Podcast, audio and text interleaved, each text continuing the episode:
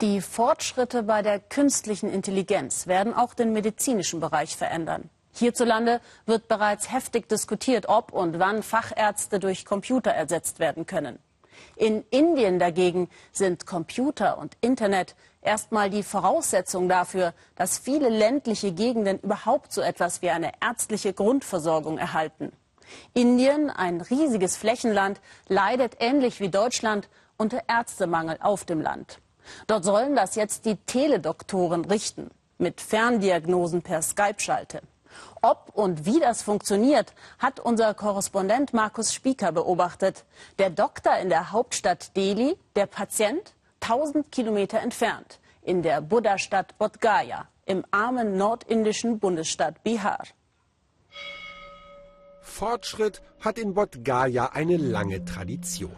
Vor zweieinhalbtausend Jahren soll der Buddha hier erleuchtet worden sein. Bis heute kommen täglich Tausende her, suchen Inspiration und Gesundheit für die Seele und den Körper. Doch wer ernsthaft krank ist und womöglich arm dazu, ist hier arm dran. Das örtliche Krankenhaus überaltert, überfüllt, symptomatisch für die ganze Region. Auf 10.000 Menschen kommen ungefähr ein Krankenhausbett und ein Arzt, oft mit zweifelhafter Qualifikation. Das findet jedenfalls Yadu Yadav. Der Bauer lebt in einem Dorf 20 Kilometer entfernt. Seit Monaten leidet er unter Magenschmerzen und Fieberattacken. Er macht sich fertig für einen Arztbesuch. Der Arzt ist Experte, aber weit weg in der Hauptstadt Delhi. Yadu und seine Mutter sind gespannt. Es ist toll, dass ich gleich mit einem echten Fachmann reden kann. Er wird mir sicher etwas verschreiben, was mir hilft. Nachbarin Nitu, die chronische Handgelenkschmerzen hat, will mit zum Facharzt. Jadu hat ihr erzählt, die Beratung koste nur umgerechnet 1,50 Euro. Erschwinglich, auch für arme Leute vom Land. Hier im Dorf gibt es auch gar keinen Arzt und die im Nachbarort sind schlecht. Aber dort gibt es ja neuerdings das Telemedizinzentrum. Jadu und Nitu gehen die fünf Kilometer zu Fuß, auch wenn Jadu dabei jeder Schritt schmerzt. Tausend Kilometer westlich eine andere Welt. Am Stadtrand von Delhi haben sich viele Hightech-Firmen niedergelassen. Arzt Avnesh Gautam arbeitet bei einem Gesundheitszentrum, das Online-Beratung für arme Regionen anbietet und dafür vom Staat subventioniert wird. Avnesh und seine Kollegen wissen um die Grenzen der Technik und dass sie mit ihren Ferndiagnosen oft nur an der Oberfläche bleiben können. Ehrlich gesagt ist es manchmal etwas heikel. Wenn der Patient unmittelbar vor mir sitzt, kann ich ihn genau untersuchen aber so muss ich ganz nach dem optischen Anschein gehen. Alles bereit für die virtuelle Sprechstunde. Jetzt müssen sich nur noch die Patienten melden. Hallo.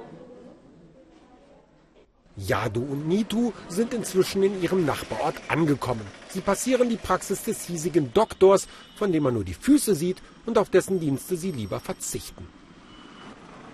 Der Eingang zum Telemedizinzentrum allerdings auch nicht sehr vielversprechend. Silicon Cyber Café heißt es und bietet verschiedene digitale Dienstleistungen an, darunter den Zugang zum Teledoktor.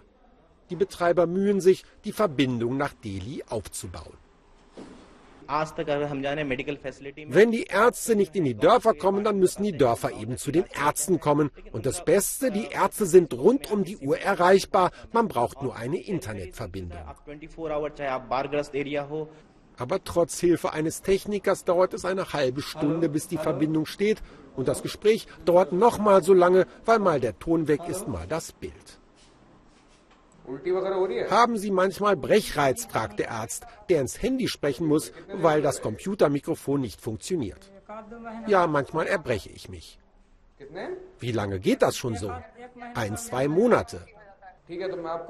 Ja, du sieht meistens nur den leeren Bildschirm und bekommt auch keine Diagnose, nur den Tipp, ins Krankenhaus zu gehen für genauere Tests.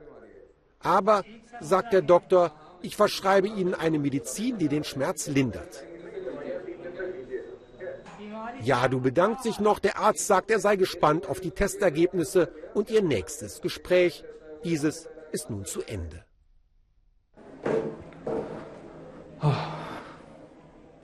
Gut. Gut ist jetzt endlich das Bild, aber zu spät. Egal. Die Telemedizin hat viel Potenzial. Natürlich muss die Technik besser werden, aber für mich sieht die Zukunft rosig aus. Ja, du hätte gerne noch länger geredet, aber inzwischen sind immer mehr Patienten dazugekommen, warten, dass er Platz macht. Ich hole jetzt die Arznei und hoffe, dass sie hilft. Jetzt ist Nitu an der Reihe. Bei ihr ist die Internetverbindung einwandfrei. Sie bekommt von Dr. Avnesh eine Salbe verschrieben und die Zusicherung, dass die Schmerzen bald verschwinden werden. Ich finde, das ist ein echter Fortschritt. Ich kann auf diese Art mit einem Fachmann reden, der mich richtig therapiert.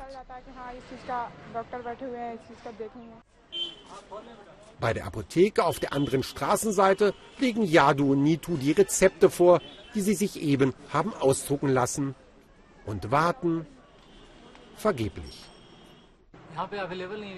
Ich habe nur das auf Lager, was die Ärzte hier verschreiben. Hustensaft und Aspirin könnt ihr haben. Für die Medikamente auf eurem Rezept müsst ihr in die Stadt. Also doch die ganze Strecke nach Bodh der Buddha-Stadt. Der Weg in die schöne digitale Welt ist für Yadu und Nito doch länger und komplizierter als gedacht.